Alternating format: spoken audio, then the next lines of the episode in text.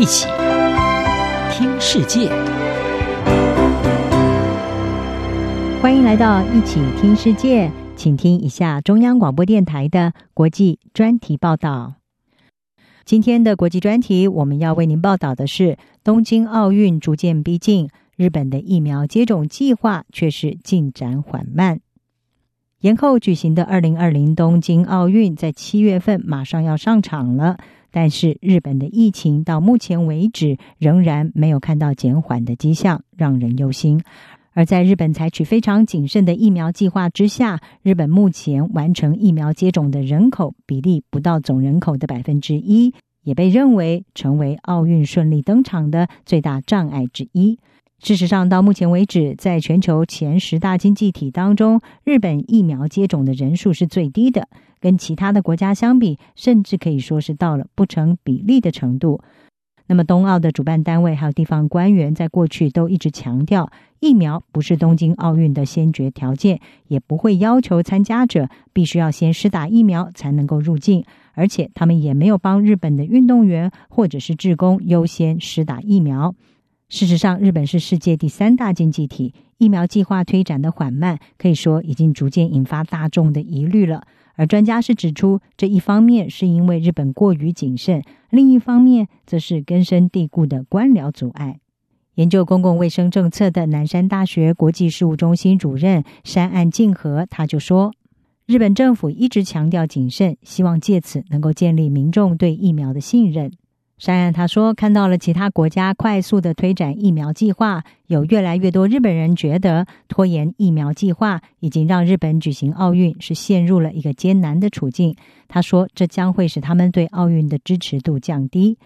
其实，绝大多数的日本人是反对在今年夏天举行奥运的。而今年将要面临大选的日本首相菅义伟，他几个月来也承受着要处理 COVID-19 疫情的压力。到目前为止，跟其他的国家相比，日本的疫情其实相对是不严重的，染疫死亡人数不到一万。但是因为出现了新一波的疫情，也迫使了包括东京都在内有四个都县府在四月底第三度的发布了紧急事态宣言，而且这个宣言恐怕会延到五月底，距离即将举办奥运的七月可以说是越来越近。针对奥运，国际知名的英国医学期刊就提出疑虑，也呼吁日本应该真的要好好的考虑，是不是要举办东京奥运。公卫专家是指出，如果医疗人员和高风险族群都没有办法在冬奥之前完成疫苗接种的话，会让参赛选手陷入极大的风险，而且恐怕会成为国际防疫的破口，也会让日本的医疗体系遭受强大的压力，甚至崩坏。根据民意调查，有高达四分之三的日本民众认为疫苗施打太缓慢，百分之六十的人是不满意疫苗计划的。但是冬奥主办单位仍然坚持疫苗施打速度对奥运不会产生影响。冬奥的筹委会秘书长武藤敏郎他说：“即使没有打疫苗，我们也能够举办奥运。”武藤敏郎说：“当然，如果有疫苗是有利的事，但是就目前而言。”不管有没有疫苗，我们都会采取 COVID-19 的对策，让奥运能够顺利的举行。不过，国际奥林匹克委员会则是鼓励参赛选手要接受疫苗注射。国际奥会同时已经采购了中国疫苗，会提供给取得疫苗管道比较有限的国家，他们的选手来接种。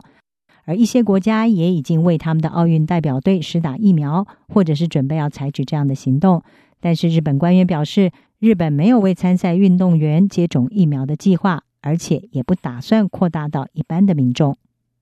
根据了解，日本政府已经跟英国的阿斯特捷利康、还有美国的辉瑞以及莫德纳这些药厂洽谈，会采购足够的疫苗，供一亿两千五百万的人口施打。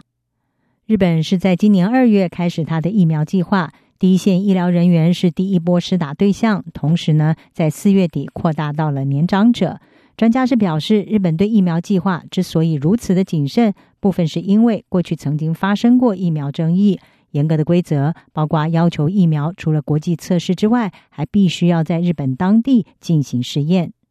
其实，日本已经储存了大量的这个疫苗的剂量，到目前为止，他们已经从欧洲拿到了一千七百万剂的 COVID-19 疫苗，但是呢，只有大约一百五十万人接种了第一剂，大约有八十二万七千多人是完成两剂的接种。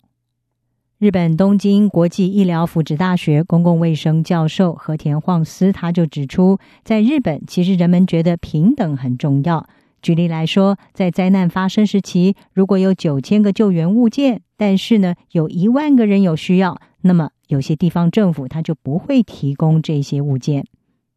日本政府表示，在九月以前会有足够的疫苗供所有十六岁以上的人来施打，但是什么时候开始施打还不是很确定。而莫德纳还有阿斯特捷利康疫苗，也就是 AZ 疫苗，预期是五月能够获得日本的批准。另外还有其他的挑战。包括只有医生和护理师才能够做施打的规定。从目前疫苗施打缓慢的速度来看，包括数万名的奥运职工还有工作人员在内的日本人，恐怕在大批外国运动员开始涌入日本的时候，都还没有办法完成疫苗的接种。冬奥筹委会已经在三月份的时候决定，不会开放海外的观众入境观赛。而至于日本国内观众入场观赛的规定，将要延到六月份才会做出决定。集体免疫是遏制病毒扩散的门槛，但是山岸静和表示，有一件事是很明确的，也就是在东京奥运开幕的时候，要达到集体免疫，恐怕不再是选项，一切已经太迟了。以上专题由杨明娟撰稿，海青青播报，谢谢您的收听。